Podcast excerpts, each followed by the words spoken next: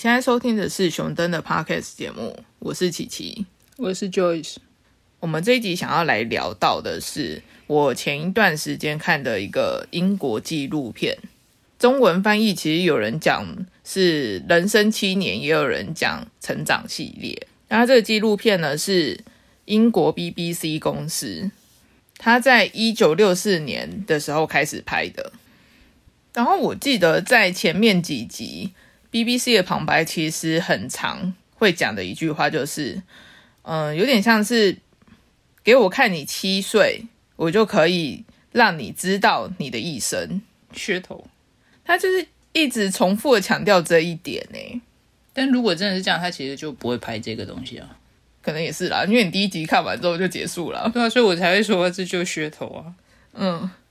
但我其实没有很喜欢这句话了，因为就好像每个人他终其一生就是不会有太大的改变，就你小时候是什么样，你长大就是什么样子。但中国也有说啊，三岁看老，对他甚至更极端，就三岁。对啊，所以他们到底是发生什么事？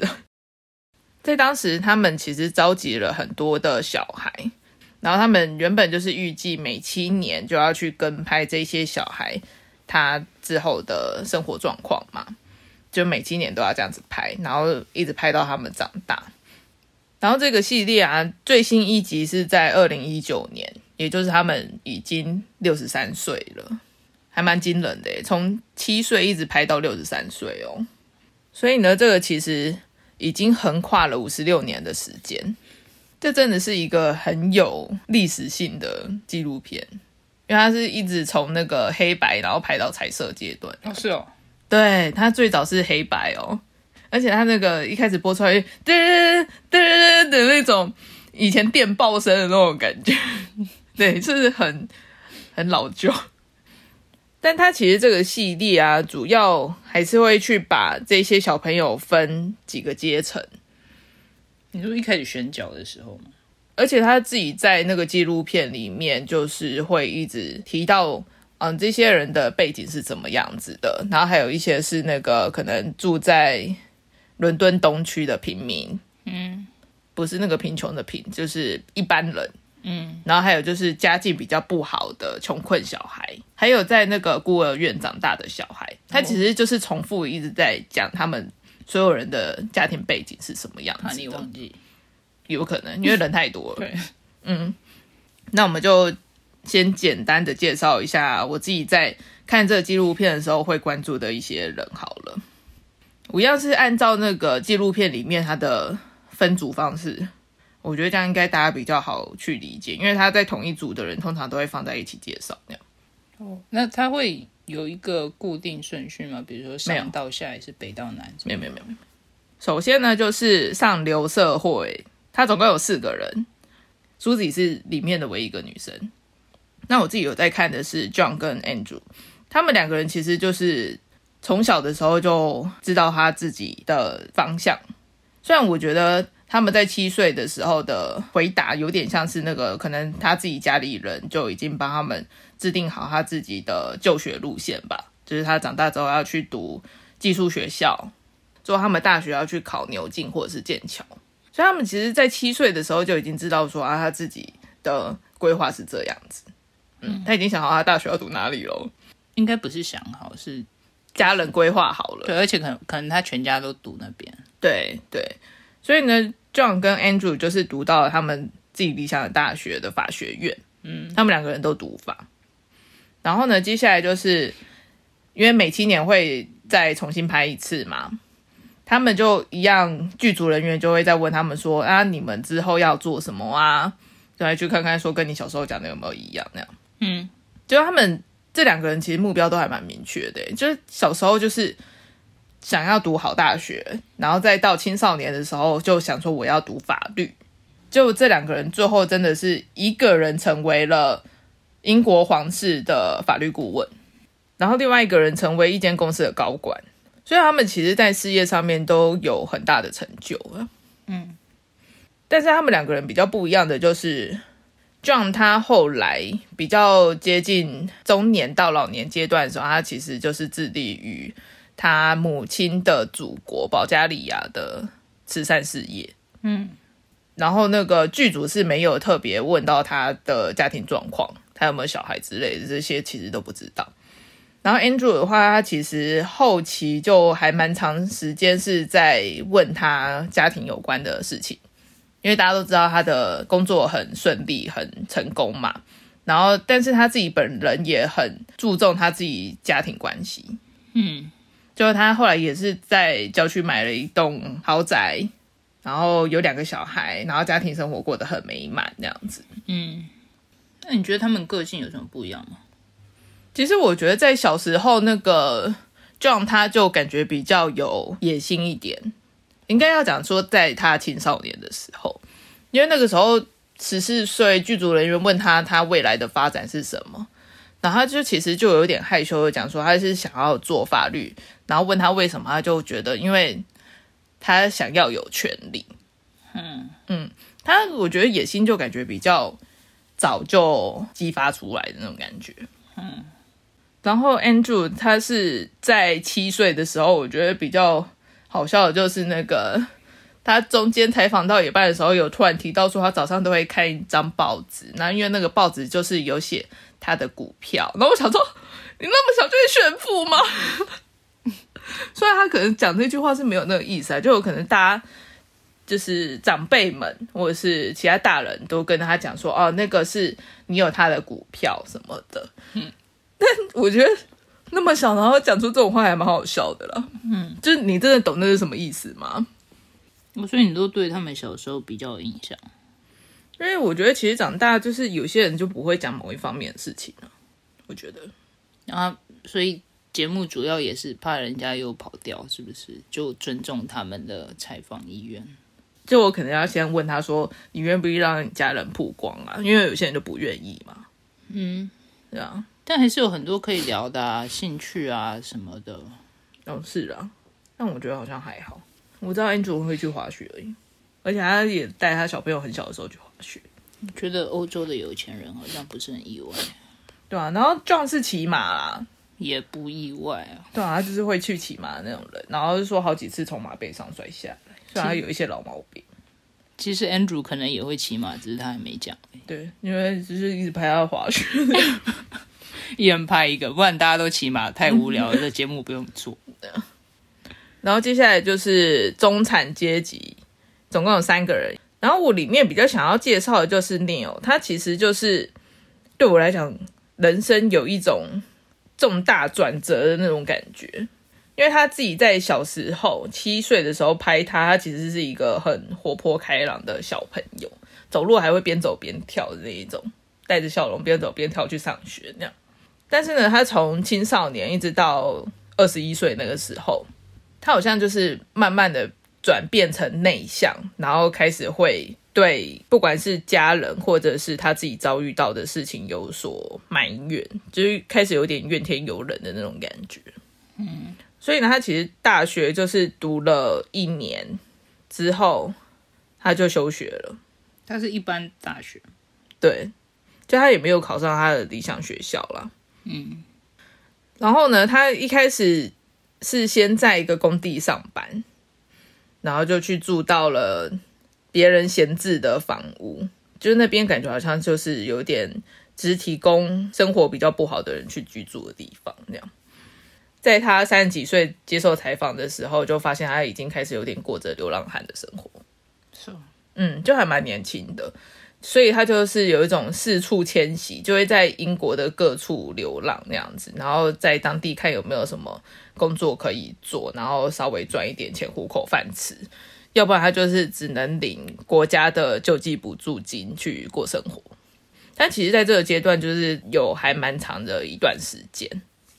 那个时候在英国的乡下有去参加，有点像是教会，还有一些当地歌舞剧的表演啦。但那个其实对他而言，其实好像也不是说他自己真的想要从事的事情。因为我记得他那个时候其实就接受采访的时候，他就认为他其实可以做作家，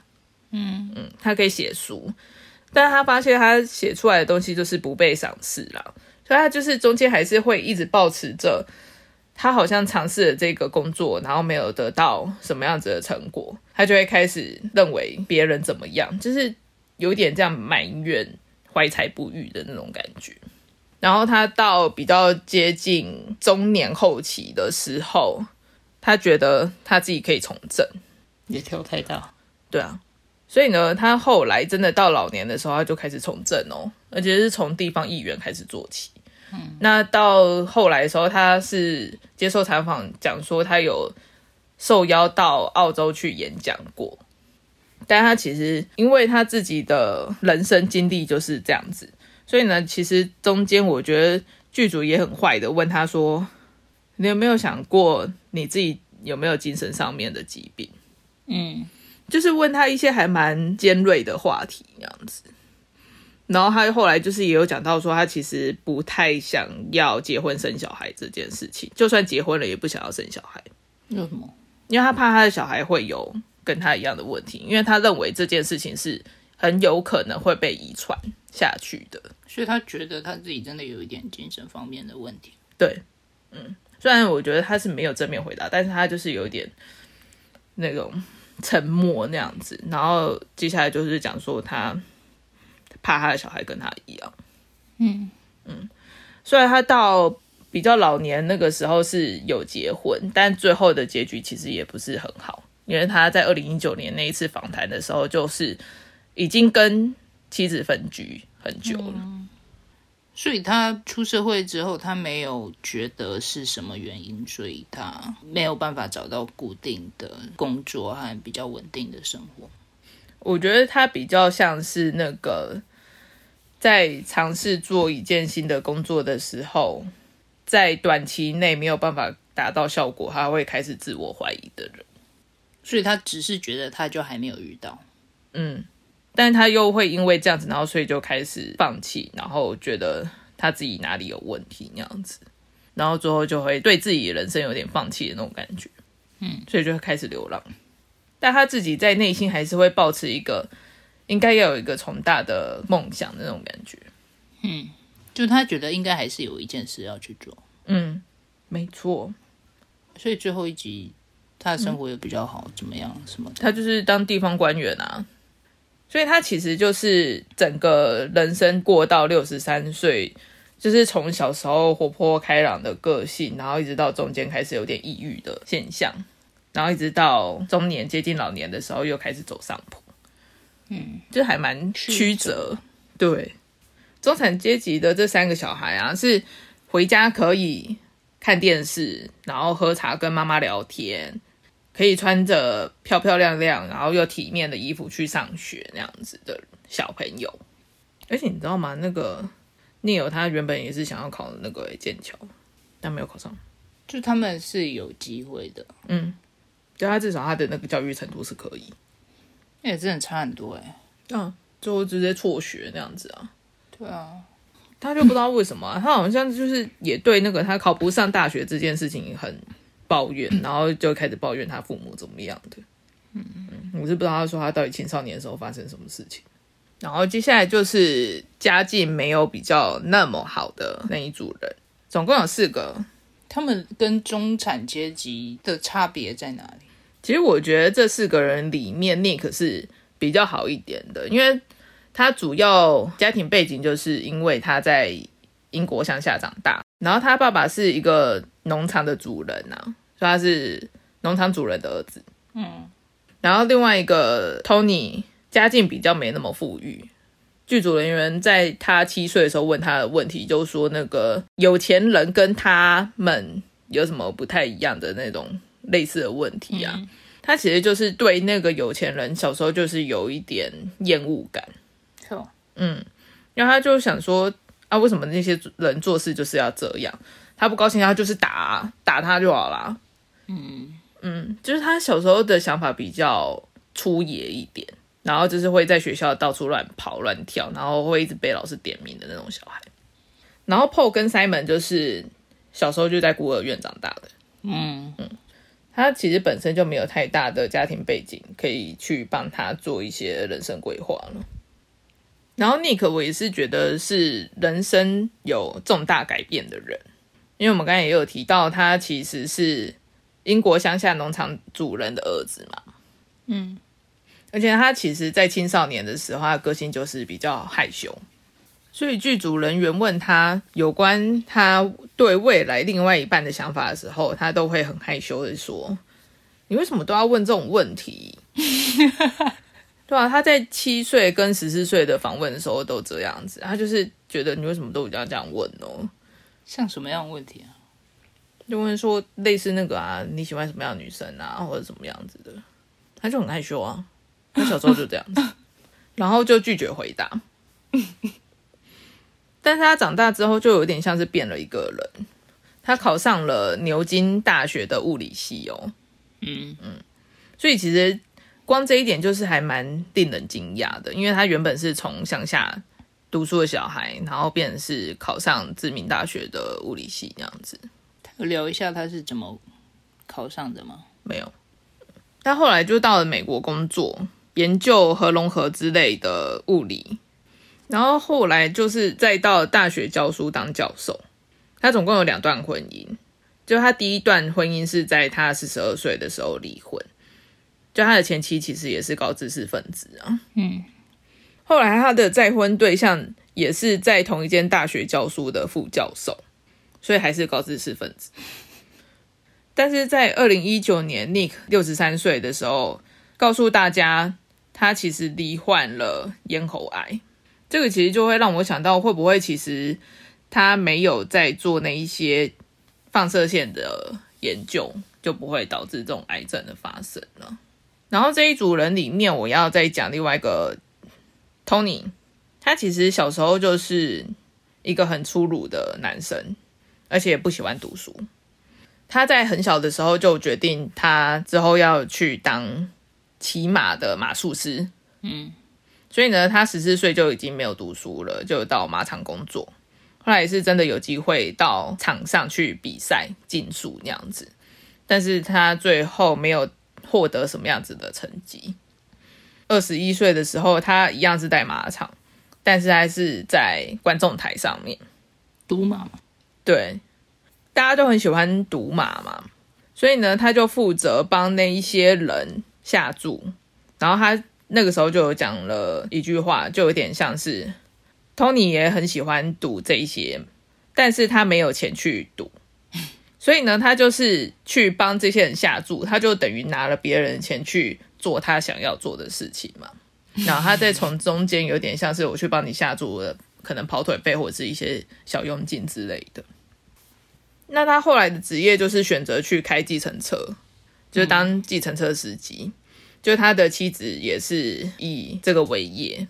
但是他们最后也因为长时间开计程车赚下了一笔钱，反而还跑到了西班牙去买下一栋别墅。虽然我觉得这个就是一个还蛮特别的地方啦，就是他那一栋别墅的价值跟他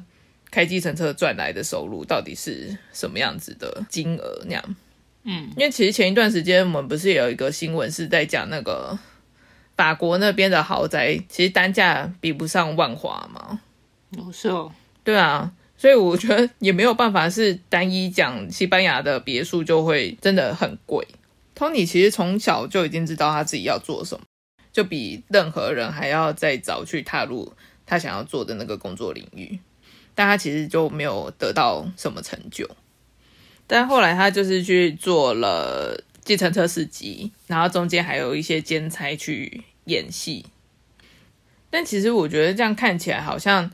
他好像是什么事情都很愿意去做尝试，他不是会怕然后就不去做的那种感觉。嗯，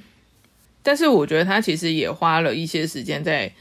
想啊，没关系啊，我虽然做这些事情。最后成果好像也没有做到真的很有成绩，但至少我有去尝试做。你不会认同？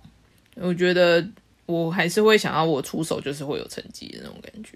或者说，就是体验跟人生目标还是有点不一样。体验是可以有体验过就好，嗯，但人生目标是，如果你真的想要做，很喜欢做这件事，你当然希望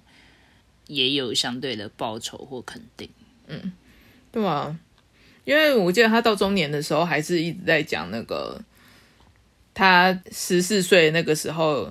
去骑马，然后有跟当时可能英国的知名马术师吧，在同一场比赛里面较劲吧。虽然他好像我忘记是跑倒数第一名还是跑倒数第二名这样子，反正就是成绩很烂就对了。但他就是对那件事情的讲法都是，你看我跟他有一起比赛过哦，这样。我自己个人是比较不会想说把这件事情拿来当炫耀的方式去讲啦，尤其我自己又没有做出一个什么成绩来的时候。那我想到就是你知道，比如说我跟 Kobe Bryant 一起打过球，我是他们的敌对，然后我们那一次是比分是二十比一百零七，但反正我真的觉然后还一直讲，我真的觉得是，好吧，就是每个人他的看事情的角度其实就不太一样了。嗯嗯，他有可能比较注重在他都有去做过。嗯，其实我觉得你真的要勇往直前，完全不会畏惧，我觉得其实是真的还蛮厉害的啦。但我自己个人会比较希望是我在做这些事情的时候，我可以做得更好。然后接下来就是整个纪录片里面最少的女生群，也就是英国伦敦东区的平常人家，总共有三个女生。那我里面其实比较喜欢的是 Lin。Lin 其实是我在这个纪录片里面比较关注的前几名，但她在二零一九年那个时候，大家六十三岁的时候，她其实已经过世了。嗯，就她那一集是由她的家人代理她拍摄的。他是因为之前发生了一个意外，所以才导致他好像器官衰竭过世的。如果我要讲他的一生的话，我觉得他比较像是，他是一个常年投身于教育的人，然后他很早就结婚了，没有读大学。他刚出社会的时候是在一个流动式的图书馆工作，就是他会开着汽车，然后车厢里面塞了很多书，然后让小朋友可以进去那个货车车厢里面选他们想要借的书，然后他再帮他盖章的那一种。嗯，然后后来因为那个有点像是资源限制的状况下，所以他们的流动图书馆被迫收起来。嗯，他后来就是到了真的实体的图书馆工作那样子。然后在工作的时候，他也会帮助一些比较有像身心障碍的那种儿童，然后会为他们讲故事这样。嗯。然后后来又遇到一次那个政府的经济限制，所以呢，他们就被裁员了。就是他整个工作其实还蛮不顺遂的啦，就是经历到好几次的裁员。嗯，但他其实，在家庭方面就还过得蛮美满的。因为刚才有讲到，他其实很年轻的时候就结婚了，然后他总共有两个小孩，她就跟她老公感情很好，然后她两个女儿也找到还蛮好的对象，过得都很融洽，然后跟她孙子也都很不错那样子。嗯，你知道她最后死掉，其实就跟她孙子有关吗？去荡秋千，然后好像说被那个荡秋千绳甩到，然后不知道怎么弄到，然后最后她就从伤口开始，然后就器官衰竭，然后就死掉了。那你感觉他本来身体也不是说特别好，他其实就有一个先天疾病，说那个脑袋这边长了一个那个不应该存在的血管，然后医生跟他讲说他没有办法开这个刀太，危险了。对，所以他就是一直放那个脑袋那个血管在那边，然后一直到他老了都没有解决掉这个问题。因为那医生就跟他讲说，如果那个血管爆裂的话，他其实就是随时都会过世。就多装一个炸弹在那里。嗯嗯，但他自己在接受那个采访的时候，就表现的还算是蛮坦然接受这件事情，因为他也没有办法干嘛。嗯嗯，而且他是真的还蛮看重家人这一块，因为中间也有提到那个他过世的家人的时候，他就是真的很难过，然后就是直接在节目里面哭那样子。嗯，就还蛮有人情味的一个人呢、但他就是一辈子大概就是在中下游社会。对啊，不过他是真的还蛮有爱心的，会愿意帮助这些人。就是除了爱他自己家人之外，他还会去爱那个外面的一些其他比较弱势，然后需要他帮助的一些人。就脚踏实地的小人物的感觉。嗯，但他的人生就是那么短暂。那我自己看完这个纪录片的时候啊，其实就有特别感觉得到，BBC 这种拍摄方式其实有特别把每一个人的家庭背景一再的拿出来讲，然后就可能讲的说这些人是有钱人家，然后这些人是比较穷困的人家，嗯，就是在英国，他们是不是是真的有这种社会阶级制度？因为光看里面的人物，他们在。接受采访的时候，也会不断的提到，可能你有钱人跟穷人的想法是什么，然后还有就是男生跟女生的差别是什么？因为其实我记得有传闻说，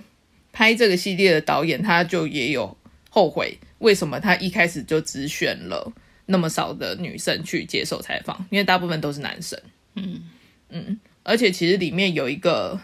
女生叫 Jackie。她其实也在节目中跟剧组人员抱怨，为什么你们只问女生有关家庭跟爱情的问题？嗯，她就说你们也可以问我们成就还有工作啊，为什么你们只关注我家庭跟爱情呢？嗯，他会觉得有点不平等吧？嗯嗯，对吧？所以英国到底是不是有这样子的阶级制度呢？其实理论上来说。应该是没有第一，真的吗？就现在，应该绝大部分的法治国家都是人人平等的一个概念了，所以理论上来说应该是没有。在英国大家都知道，它在欧洲嘛，欧洲传统上就是有封建阶级制度，嗯，因为他们其实还是君主立宪国家嘛，对，所以就有贵族跟平民的区别那种感觉。对，但理论上他们除了职务方面，应该是没有什么太多的特权。欧洲其实主要阶级制度大概就是在法国大革命那个时候比较一个彻底的颠覆，但是呢，英国隔着英吉利海峡，嗯，所以它其实受影响的程度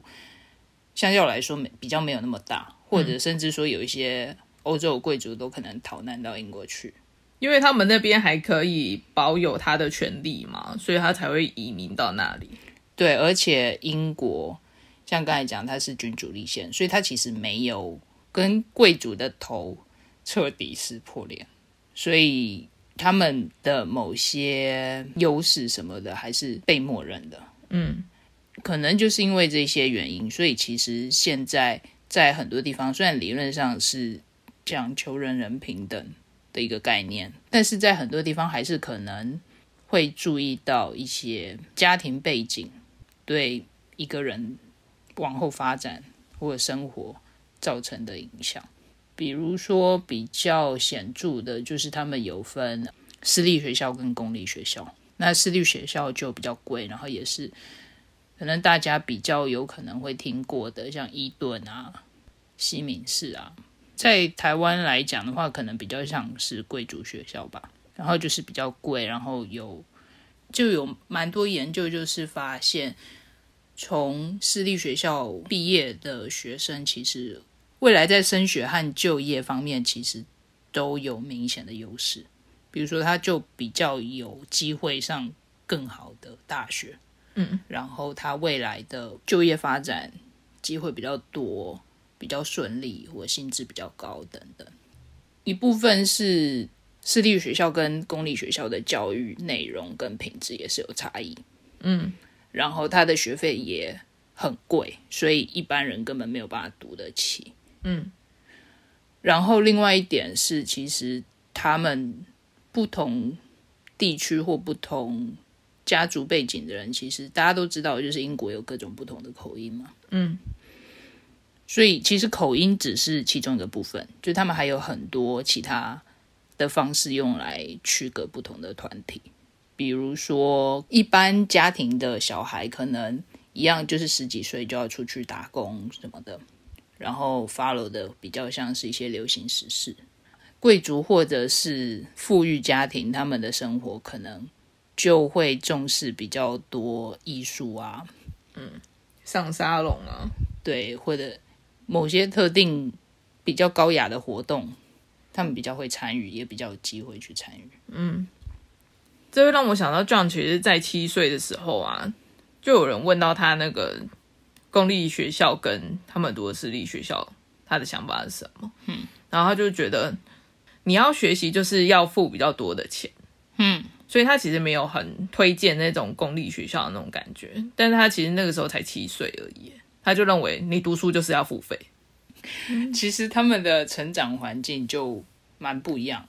然后包括到他们会养成不同的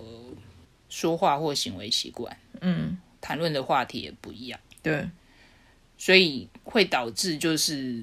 你遇到一个人，然后你跟他聊天，你很快就会知道他是哪一个圈子的，嗯，那如果原本公司的高管都是上流社会的人。他当然会希望比较多上流社会的人聚在一起，嗯，他不希望那种我不知道要跟他聊什么，然后好像很格格不入的人让他加入我的团队，嗯，所以会变成要打入他们的圈子，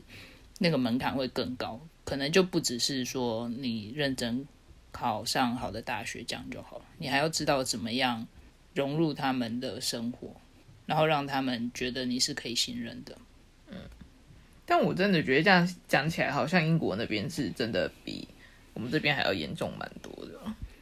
我觉得也有可能，另外一个部分是有人说英国人其实是还蛮难认识的，就是陌生人他不会跟你讲话，嗯，然后要跟你讲话也会聊一些天气啊什么不相关的内容哦，就是比较肤浅的话题啊，对，就是很有防卫。然后不大会真的特别去聊什么，然后要花很长的时间才能可能就稍微融入，就可能美国就不是这样，美国可能就是遇到就哎嗨 hello，嗯，然后随便聊一下，说哎你今天过得怎样，嗯，对，但英国人是不会这样的。我怎么觉得跟他们的天气一样，比较阴郁。然后另外就是除了阶级之外，其实英国社会还是有。蛮多分裂的情况，比如说南北的差异。嗯，北方主要是工业，然后相较之下经济条件比较没那么好。南方是比较富裕，但是通常也会让人觉得就比较冷漠。嗯，都市化的情况比较严重。你这样会让我想到，我之前其实就有听说英国人他们有一些人会歧视北方人的口音。诶，对啊。就觉得就乡下来的，啊，嗯，对，然后另外还有那个呃左派跟右派嘛，保守主义跟社会主义，然后还有各个不同地区的民族，比如说苏格兰、爱尔兰。那最近几年吵得比较凶，应该是留欧还是脱欧？哦，对啊，真的，真的是，因为在纪录片里面其实也有对这些人。去访问他们对脱欧的看法是什么？其实我觉得这样看起来，感觉我记得立场比较明确的是那个 John，他就会一开始认为就是不要脱欧，嗯，然后 Tony 就是选择脱欧吧，嗯，然后但是 Tony 最后他看到那个脱欧之后的经济状况变得很差的时候，他就开始后悔。这他自己在节目也有提到，说他有点后悔，说为什么他那个时候投票要投脱欧。嗯，对，所以目前英国社会其实可能在蛮多议题上是没有一个共识的，还是有蛮多冲突。嗯，对，然后这样的话，其实大家的观点不一样，立场不一样，就会有比较多摩擦吧。就是在纪录片里面，Andrew 他。有讲了一句话，我还蛮认同的，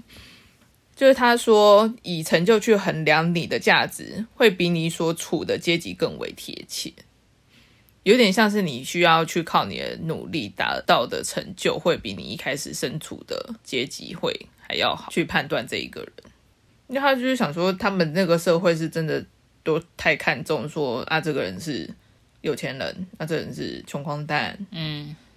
我们从这个纪录片也可以很明显的观察到，真的因为你家庭的背景能不能带给你有效的资源，会对于大家有不同的影响。就像是比较富裕的那些人家，他们真的从小的时候，不管是他自己想，或者是他家里帮他设定好的就学轨迹，他其实很早就已经可以透过那样子的学习，知道他自己未来要做什么。嗯，那因为其他比较穷困的小孩，像有两位是在孤儿院长大的嘛，因为其实，在访问他们小时候。其实就会有一些比较不实际的一些想法吧，因为有些人就会想说他就是要当明星，然后有些人说他不知道要做什么，嗯嗯，所以我真的觉得一开始提供的资源真的会影响到小孩未来的发展呢。但是 Nick 又是比较特殊的，因为他原本的。家庭环境其实也没有办法提供给他那么高等的教育，但是还是有办法最后读到牛津大学，又到美国去当教授。嗯嗯，就我觉得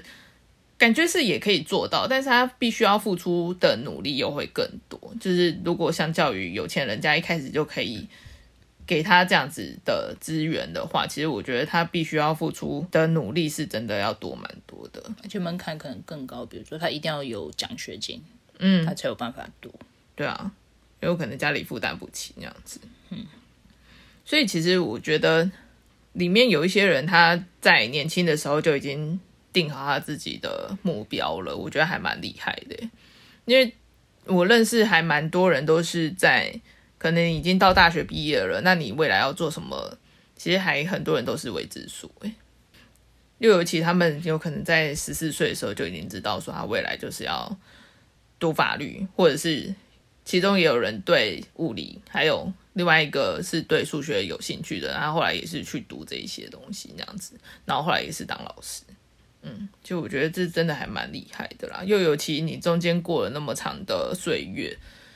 你可以自始至终都维持这样子的方向，然后你不会犹豫，然后逐步的去达到这些目标，我真的觉得还蛮厉害的。所以不管是哪一个阶层出来的小朋友，都有这样的情况。我觉得是有，但是目前如果要以纪录片里面的十四个人来讲的话，是比较有钱的人的达成率比较高诶，看起来，嗯，虽然这个样本数很低啊，因为才十四个人而已，嗯，而且我觉得其实可能还有另外一个影响，就是你已经在全国播出的电视节目上大声喊说，我就是喜欢数学，那如果你之后又改成其他的兴趣或专业的话。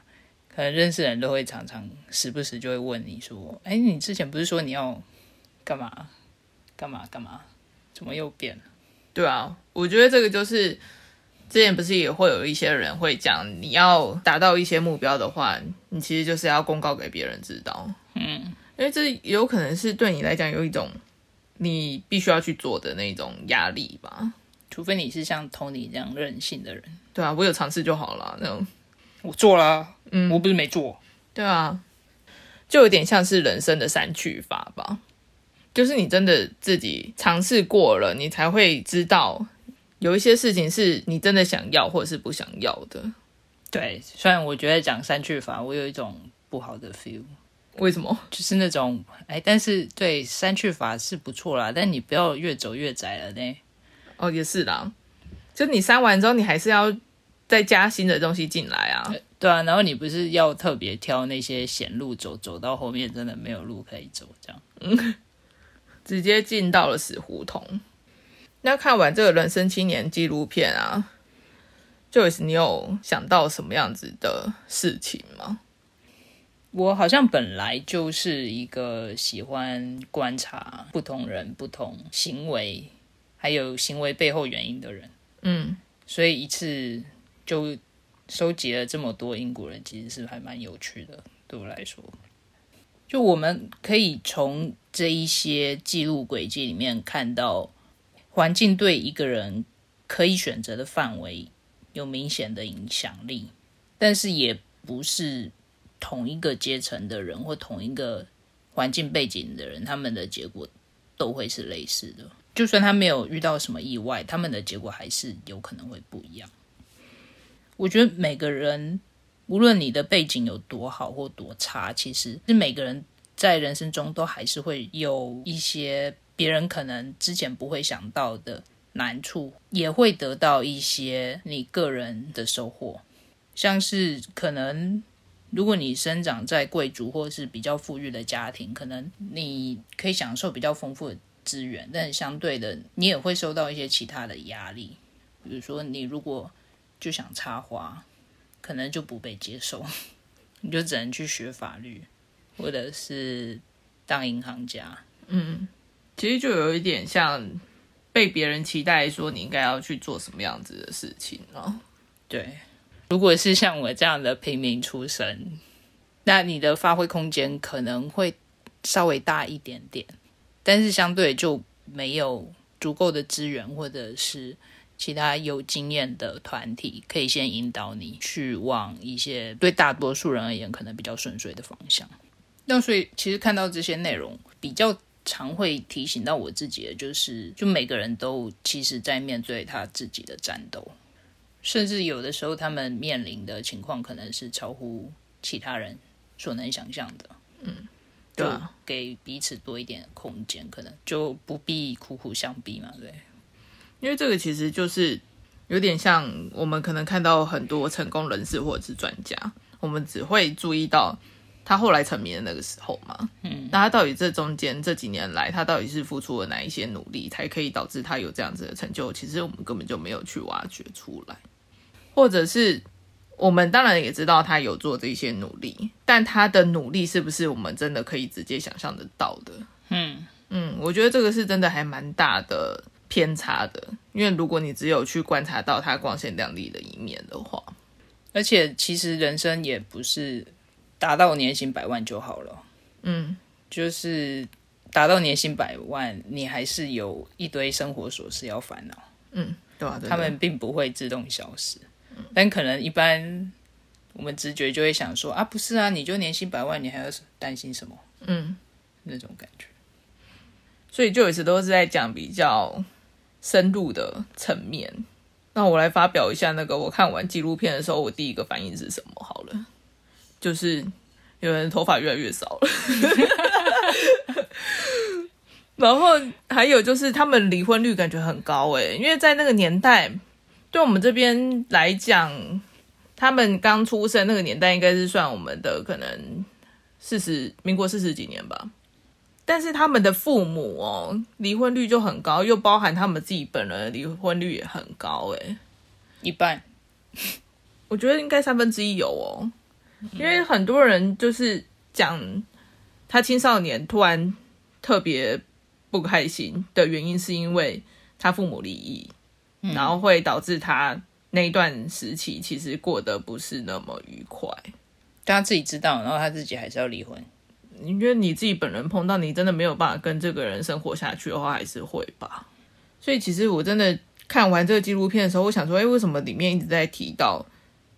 离婚这件事情，就是感觉他们离婚率很高呢。然后就是，我觉得这个纪录片其实它播出的内容比较狭隘的，因为基本上都是以他们的工作、爱情跟家庭这几个问题去问参与接受采访的人嘛。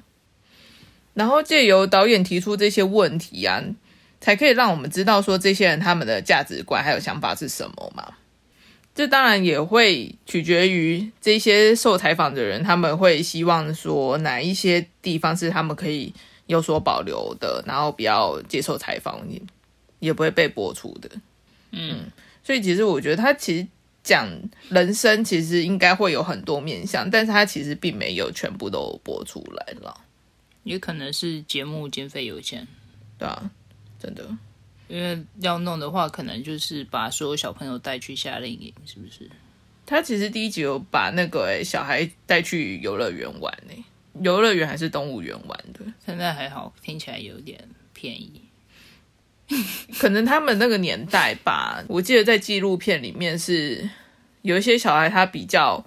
生活条件没那么好的，他们就在玩游戏的时候开始盖房子游戏那样子。嗯，然后有一些小孩。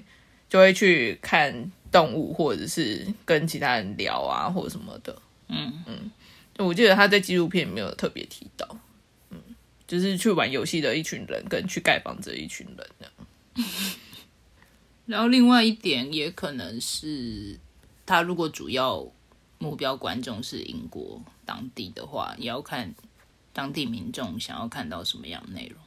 对啊，也有可能啦，因为这些都是剪辑过后的啊。嗯嗯，而且有一些可能他们在画面上就觉得很清楚或者什么，但对我们来说就是一定要聊到才会感觉说哦，原来是这样。其实我觉得这个纪录片让我感受到，如果你是真的不知道未来会发生什么样子的事情，其实就是尽力做好每个当下就好了。而且在那个年代啊，其实很多人都是没有办法好好读书的，所以针对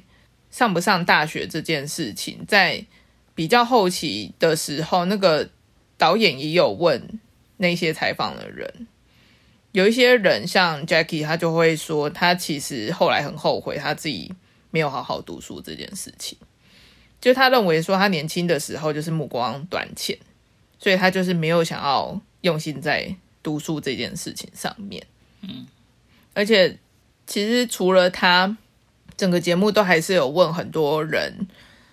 要不要让自己小孩读大学，或者是他们的小孩有几个人读大学，就好像。在比较后期的时候，读大学好像也是一个还蛮会被关注的议题。但我就认为，读书其实不一定会让你的人生成功，但是可以增加你成功的几率还有宽度吧。那我们今天就讨论到这边，有任何想法或建议，欢迎在下方留言。如果你喜欢今天的节目，请给我们五星好评。我们下次见，拜拜。